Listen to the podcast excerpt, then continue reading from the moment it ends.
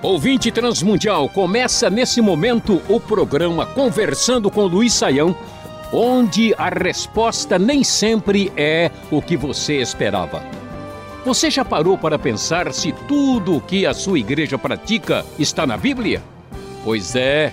As perguntas enviadas para essa série vão confrontar os hábitos e costumes dos cristãos com a verdade. No último programa falamos sobre o batismo. O Giuliano de São Luís, no Maranhão, quer saber se é necessário algum tipo de preparo ou compromisso especial para se batizar. Parece que no Novo Testamento o batismo acontecia logo após a conversão, sem nenhum curso de doutrinas ou profissão de fé, professor. Bom, André, falando sobre a pergunta do Juliano, vamos assim dizer que de modo geral ele, ele tem razão. Né? Quando o evangelho era pregado, as pessoas ouviam a mensagem e se convertiam e eram batizadas meio que imediatamente. Por exemplo, a gente vê, né, aí mesmo na própria pregação de Pedro, né, quando ele anuncia o evangelho de Cristo, as pessoas se convertem e eles são batizados, logo parece que não há muita burocracia, vamos assim dizer. Mas é importante a gente, por exemplo, olhando para o caso de Pedro, entender que Pedro está falando para uma comunidade de judeus né, que conhece o Antigo Testamento, e que sabe o que é pecado, que sabe o que é perdão, uh, que espera o Messias, que tem todo um preparo para entender uh, a palavra final que diz o seguinte: olha, você crê, você tem os seus pecados perdoados. Depois, nós vamos ter outros exemplos, nem sempre muito favoráveis, né? Por exemplo, Simão, né? Ah, quando ouve ah, a, mensagem lá né, de Pedro em Samaria, ele é batizado, mas fica claro que ele não estava convertido. E nós temos uh, outros exemplos de pessoas convertidas no livro de Atos, como o carcereiro de Filipos, uh, Lídia, né, que se converte também na mesma ocasião. E está claro que eles de fato entenderam o, o que é o Evangelho. Então, o que, que a gente faz na prática? Tem dois elementos que têm que ser considerados aqui. Em primeiro lugar, é importante que a pessoa que se converteu seja batizada logo. Né? Não, não é correto mesmo que a pessoa fique aí fazendo um curso de teologia, esperando um ano, dois anos, para ele pelo menos decorar metade do Novo Testamento para ser batizado. O batismo é é uma referência à nova vida com Cristo e, portanto, de fato, não é recomendável que a pessoa uh, aí fique esperando um tempão para poder demonstrar isso. Agora, por outro lado, entendendo o contexto que nós estamos, que é muito diferente do contexto do Novo Testamento, em que as pessoas têm ideias já equivocadas sobre a fé cristã, tem um monte de complicação na cabeça, ou às vezes a pessoa se batiza assim, achando que ele está participando de um ritual que vai ajudar a vida dele a ficar melhor, né? Ah, é, a pessoa vai entender erradamente o evangelho. É bom, é recomendável, no mínimo, que haja aí algumas reuniões, conversas com a liderança espiritual da igreja para ver se a pessoa está entendendo o que, que vai acontecer. Né? Eu conheço tantas pessoas hoje afastadas do evangelho e, e elas dizem assim: por que, que você. Eu pergunto, por que, que você batizou? Ah, eu batizei porque o pessoal, amigo meu, parente, estava batizando, eu batizei para acompanhar. Né?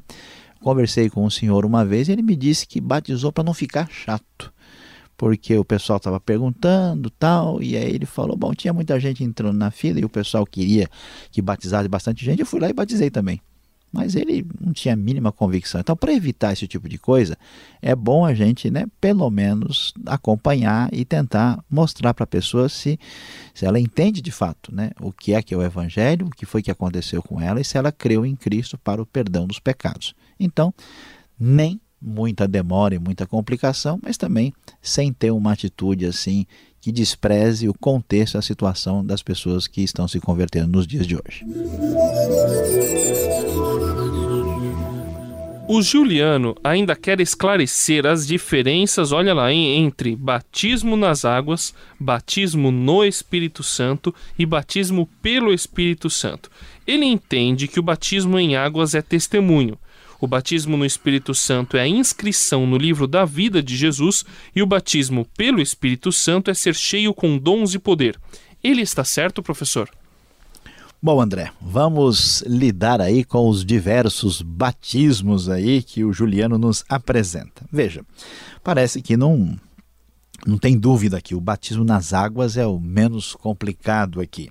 Ele fala de batismo ser testemunho e, e tem razão. Né? Quando a pessoa é batizada, a gente fala muito né, se o batismo é com pouca água, muita água, se é dentro da água, se é recebendo gotas d'água, se é sacramento, se não é, mas uma das coisas importantes que não se pode deixar de lado é que o batismo precisa ser feito perante as outras pessoas. Ninguém pode ser batizado secretamente. Né? Porque o batismo é um testemunho público, é uma maneira, vamos dizer, usando uma linguagem bem dos nossos dias, é, é um assumir né, o cristianismo. Eu estou dizendo para todo mundo que eu estou com Cristo. Então ele tem razão. E aí, então, depois de observar a questão do batismo nas águas, aí nós temos a discussão sobre batismo no Espírito Santo, pelo Espírito Santo. Se a gente quiser complicar um pouquinho mais, ainda tem gente que fala batismo com o Espírito Santo e do Espírito Santo. Uh, na verdade, vamos aqui separar bem as coisas. Não existe no Novo Testamento a razão assim para a gente usar essas expressões de maneira diferente. Porque uh, nós temos uma, uma, uma, maneira de apresentar isso gramaticalmente no grego é, que é, é, literalmente é batismo no Espírito, mas pode ser com o Espírito e pelo Espírito. Difícil o batismo do Espírito, mas com o Espírito, pelo Espírito e no Espírito, tudo bem. Uh, nós temos essa expressão aparecendo nos evangelhos, lá em Mateus capítulo 3, depois repete em Marcos, em Lucas e até mesmo em João. Uh, e, e, geralmente se traduz serão vocês serão batizados uh, com o Espírito Santo. É, essa referência não parece ser nada diferente de 1 Coríntios 12, 13, quando Paulo vai dizer é, que todos nós fomos batizados com o Espírito, e aí porque o verbo está na forma passiva, muitas traduções preferem batizados pelo Espírito. Mas de qualquer maneira, não existe diferença fundamental. O batismo com o Espírito ou pelo Espírito ou no Espírito refere-se, veja, do ponto de vista técnico do texto, ao momento em que a pessoa crê em Cristo e recebe o Espírito Santo. Todo cristão tem o Espírito Santo. Uh, e isso é claro conforme o ensino de Romanos 8, versículo 9. Se alguém não tem o Espírito de Jesus, esse tal não é de Jesus. Né? Ninguém pode entristecer o Espírito Santo que está em nós, de acordo com o ensino uh, de Efésios capítulo 4. Agora, ele faz uma distinção aqui de batismo no Espírito e pelo Espírito. E pelo Espírito ele fala que é cheio de dom e poder. Veja, no Novo Testamento não se usa essa expressão batismo pelo Espírito ou do Espírito para fazer referência a poder ou a dons. O que acontece é que o Novo Testamento prefere uma outra expressão para essa, vamos dizer, vida uh, de ação poderosa do Espírito, que é ser cheio do Espírito, ou, usando uma expressão talvez até melhor teologicamente, alcançar a plenitude do Espírito Santo. Então se usa, é, por exemplo, em Atos 4:31, né, a experiência deles ali, eles foram cheios do Espírito. A ideia de Efésios 5, uh, versículo 18, é também ser cheio do Espírito e ir na direção dessa plenitude. Alguns grupos preferem chamar a plenitude de batismo do Espírito e como uma experiência. Isso é uma opção apesar de não ser a nomenclatura mais adequada no Novo Testamento. Então nós podemos dizer que existe uma diferença. Sim, batismo na água, batismo uh, do Espírito quando a pessoa se converte e a plenitude do Espírito quando a sua vida é cheia do poder de Deus. Agora, se essa manifestação do poder do Espírito na nossa vida tem mais ou menos dons, aí é uma outra discussão. Pode ser que uma pessoa muito cheia do Espírito não tenha tanta manifestação de dom e seja uma pessoa muito abençoada por Deus e o Espírito esteja controlando a sua vida. E pode ser que tem gente manifestando dons bonitos, extraordinários, mas não esteja cheio do Espírito. Veja, por exemplo, o caso dos coríntios, né? que manifestavam dons, mas usavam esses dons de maneira carnal. Então preste atenção sinais miraculosos e manifestação de dons não é garantia de espiritualidade. Se esses sinais acontecem e eles são dirigidos por um coração uh, alinhado com Deus e cheio do Espírito, a bênção vai ser muito maior. Mas só porque a pessoa né, orou por alguém a pessoa foi curada, não acha que você está com a bola toda, porque não é bem assim não.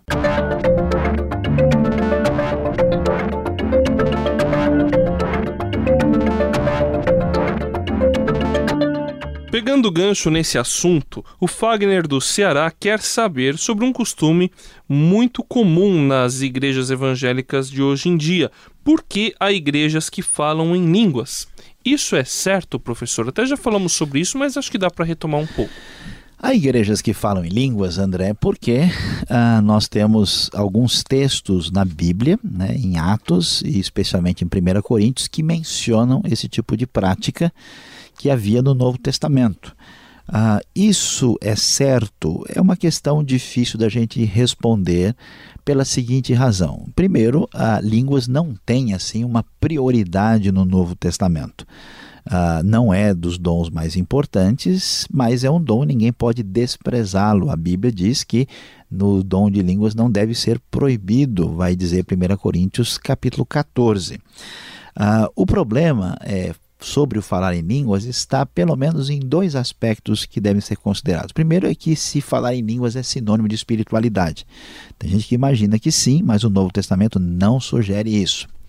Ah, e a segunda ah, questão que precisa aí ser considerada ah, é se essas línguas são sempre autênticas, né? porque não quer dizer que a pessoa que está dizendo que está falando em línguas, se aquilo de fato é um fenômeno verdadeiro, né? ou se é uma coisa, vamos dizer, da pessoa, né? que ele está mais ou menos assim acreditando que está acontecendo algo que não é legítimo. Então, pode-se falar em línguas, isso não está proibido pela Escritura, mas é bom ter discernimento e não se pode colocar essas coisas no lugar acima daquilo que o Novo Testamento coloca. Este foi o programa Conversando com Luiz Saião. Produção e apresentação André Castilho e Luiz Saião. Locução Beltrão. Realização Transmundial. Envie você também suas perguntas para conversando@transmundial.com.br ou escreva para a Caixa Postal 18.113, CEP 04626-970 São Paulo, capital. E até o próximo programa.